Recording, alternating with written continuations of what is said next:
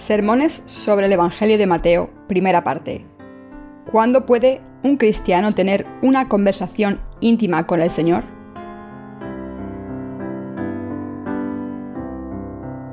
Por Paul C. Young.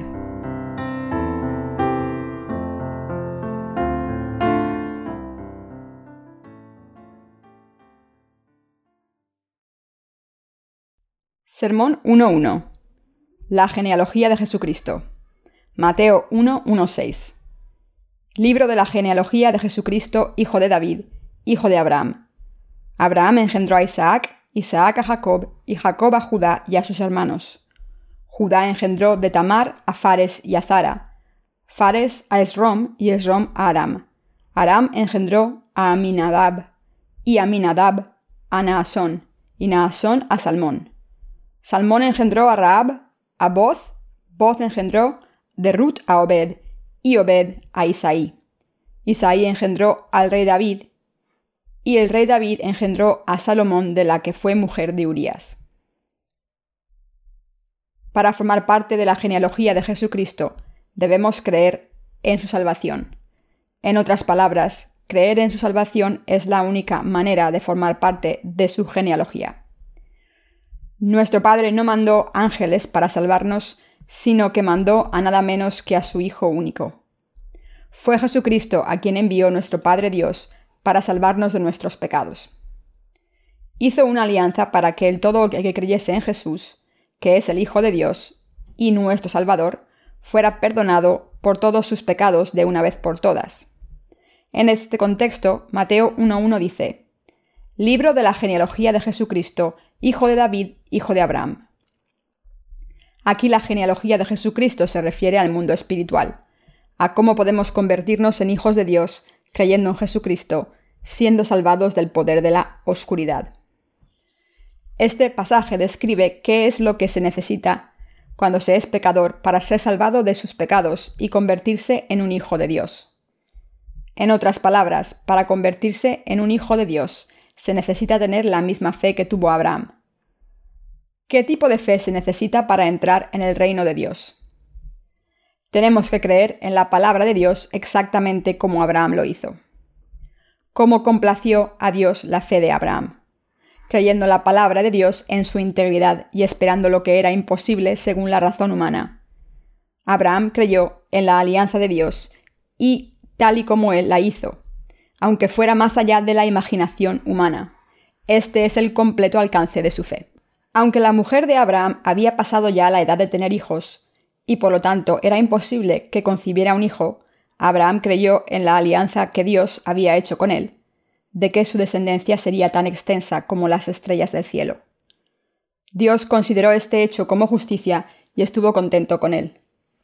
Así fue como Abraham se convirtió en el Padre de los justos a través de la fe.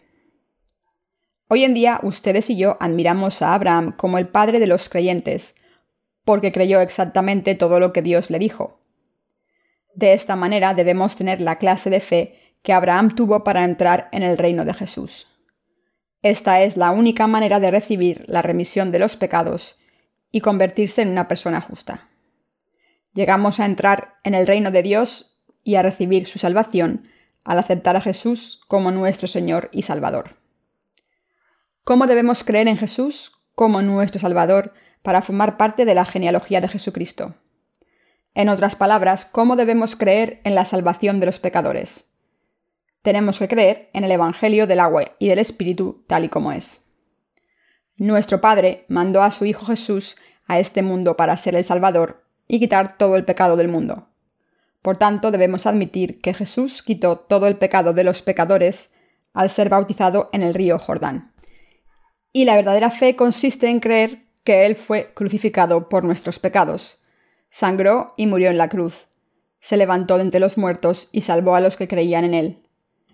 Pero Jesús le respondió, Deja ahora, porque así conviene que cumplamos toda justicia. Entonces le dejó. Y Jesús, después que fue bautizado, subió luego del agua. Y aquí los cielos le fueron abiertos, y vio al Espíritu de Dios que descendía como paloma y venía sobre él. Mateo 3, 15 y 16. Este pasaje muestra la verdad de cómo Jesús tomó todos los pecados del mundo en su bautismo. Nuestro Dios Padre envió a nuestro Señor Jesús a los pecadores, e hizo que Él tomara todos nuestros pecados al ser bautizado por Juan el Bautista, para dejar nuestros pecados más blancos que la nieve y abrir las puertas del reino de Dios. Podemos convertirnos en los justos al aceptar su palabra en nuestros corazones y formar parte de su familia. Cualquiera que crea en la obra de Jesús puede pasar de ser un pecador a estar sin pecado. La manera de formar parte de la familia de Dios es creer en el Evangelio del agua y el Espíritu. Para que un pecador se convierta en un hijo de Dios, debe tener la fe que cree que Jesús es el Salvador de los pecadores. En las Escrituras, el hijo de David indica que Jesús es descendiente de Judá.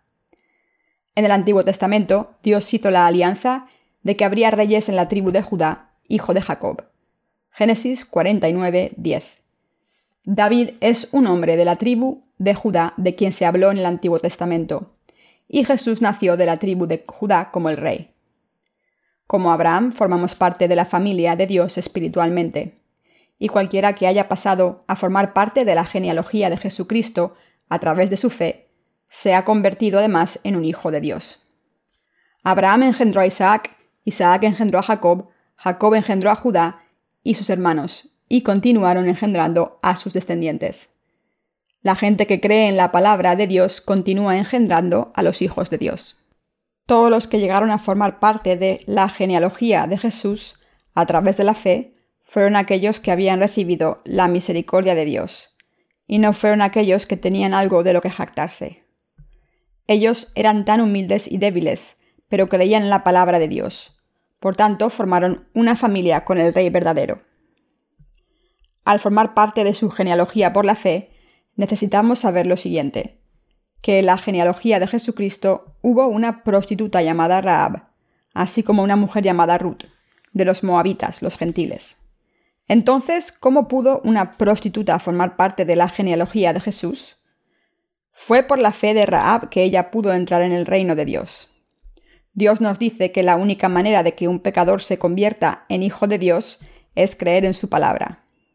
Esto significa que la verdadera fe no consiste en vivir una vida recta, realizando buenas obras, sino en creer en la palabra de Dios. ¿Cómo puede una prostituta vivir de acuerdo con la voluntad de Dios? Sin embargo, Dios perdonó incluso los pecados de una prostituta que había pecado, mediante la salvación del Señor. Hasta una prostituta se pudo convertir en hija de Dios por tener la fe en la verdad de la salvación de Dios. Esto quiere decir que todo pecador en este mundo puede convertirse en un hijo de Dios. La Biblia nos habla de la fe que cree en Él y su palabra. En Mateo 1, la Biblia habla de la fe de Tamar. ¿Quién es Tamar? Ella era la nuera de Judá que se acostó con su suegro. Si lo miramos desde un punto de vista moral, ¿Cómo pudo una mujer que mantuvo una relación sexual con su suegro formar parte de la sagrada genealogía de Jesucristo? Sin embargo, Tamar fue aprobada por su fe porque creía en la alianza de que su suegro creía también. Pasó a formar parte de la genealogía de Jesús a través de su fe en la palabra que su suegro le había transmitido. Era costumbre en Israel que cuando el primogénito moría, el segundo hijo se daba en matrimonio a la esposa del primero. Si el primogénito moría sin descendencia, el suegro tenía la responsabilidad de dar su segundo hijo en matrimonio a la esposa. Tamar estaba casada con el hijo primogénito de Judá, pero este hijo era malvado a los ojos del Señor y Dios lo mató. Así que, según la costumbre, Judá dio su segundo hijo a Tamar. Sin embargo, el segundo sabía que la herencia no sería suya y para no engendrar hijo eyaculaba fuera de su mujer. Así Dios lo mató también. El suegro tuvo que dar a su tercer hijo a su nuera. No obstante, este hijo era demasiado joven, así que el suegro prometió que se lo daría cuando éste hubiera crecido. Tamar esperó al tercer hijo, pero el suegro no se lo dio, así que Tamar ideó un plan. Llegó el día anual del esquileo de las ovejas. Entonces Tamar se quitó sus vestidos de viuda, se envolvió en un velo y se sentó en un espacio abierto. En Israel las prostitutas debían taparse la cabeza y la cara con un velo. Cuando Judá la vio, de cuando iba de camino al esquileo de ovejas, quiso acostarse con ella. Así que le dio su sello, su cordón y su callado como señal y se acostó con ella. Judá no sabía que esta era su nuera. Meses más tarde, el embarazo de Tamar empezó a notarse. Se consideró adulterio, ya que era viuda por aquel entonces. En Israel, los adúlteros tenían que ser castigados siendo apedreados o quemados. Judá planeaba lapidarla, pero Tamar dijo entonces: Estoy embarazada del hombre al que pertenece este sello y este callado. Estos eran la señal que Judá dejó a la prostituta. Por tanto, Judá los reconoció y Tamar pudo engendrar hijos para continuar el linaje. Esto nos demuestra que Dios bendice a la gente que cree en su palabra de alianza y vive según ella. Del mismo modo, todo aquel que entra a formar parte de la genealogía de Jesús lo hace a través de la fe en la palabra de Dios. Como está escrito en el pasaje, Judá engendró a Fares y Zara en Tamar.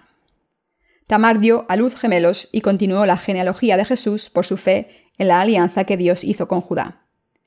Aquí ningún israelita criticó a Tamar diciendo, Has hecho mal. En cambio, alababan a Tamar por su fe, diciendo que era una fe de bendición. Del mismo modo, Dios acepta la fe de aquellos que creen en su palabra. Tamar pudo formar parte de la genealogía de Jesús porque creyó en la alianza de Dios.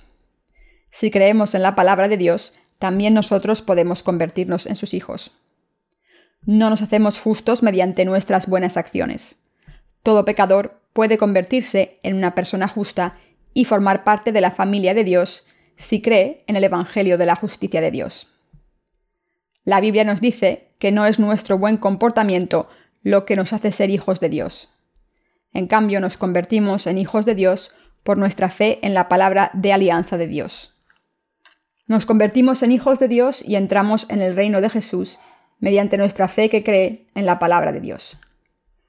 Nos convertimos en hijos de Dios a través de la fe en la palabra de Dios. Debemos saber y creer que somos justos y sin pecado cuando creemos en Jesús. La Biblia nos dice que la fe que cree en las escrituras tal y como están escritas es la fe que cree en la justicia de Dios. Para ser justos al aceptar a Jesús, entonces tenemos que creer en el Evangelio del agua y el Espíritu. La palabra santificación se usa a menudo en todas las religiones del mundo. Sin embargo, Jesús nos dice que no hay nadie que haya entrado en el reino de Dios después de haber sido santificado por sí mismo. Examinemos las escrituras. Abraham presentó a su esposa como si fuera su hermana por el peligro que corría su seguridad. Isaac hizo lo mismo con su mujer. Abraham traicionó a su mujer e Isaac hizo lo mismo con la suya.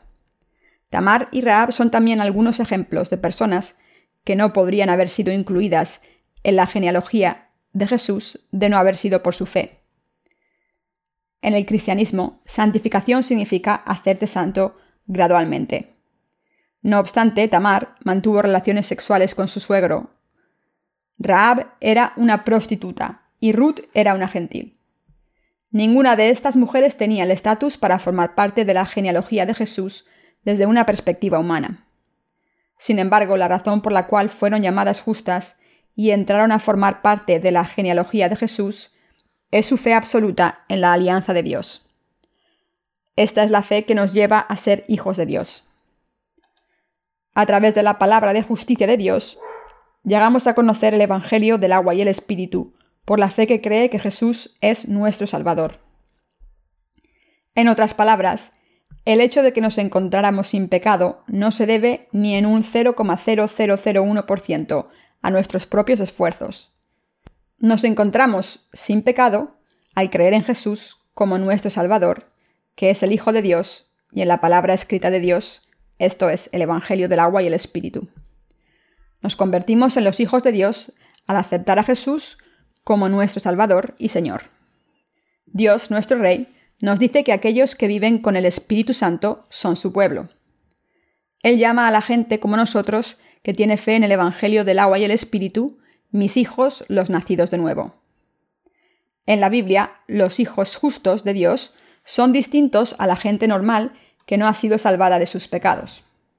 Aquellos que han aceptado el Evangelio del agua y el Espíritu son diferentes del resto de la gente que todavía no ha recibido la remisión de sus pecados. Hemos sido salvados de todos nuestros pecados porque creemos en Jesús, que es nuestro Salvador, el Salvador de nuestros corazones. Sabemos que hemos recibido la remisión de nuestros pecados porque creemos que el Señor vino a este mundo, donde fue bautizado y derramó su sangre. Por tanto, nos convertimos en los hijos de Dios a través del Hijo de Dios y de creer en esta verdad. Aleluya. Demos gracias a nuestro Dios que nos ha dado este Evangelio del agua y el Espíritu, la justicia de Dios.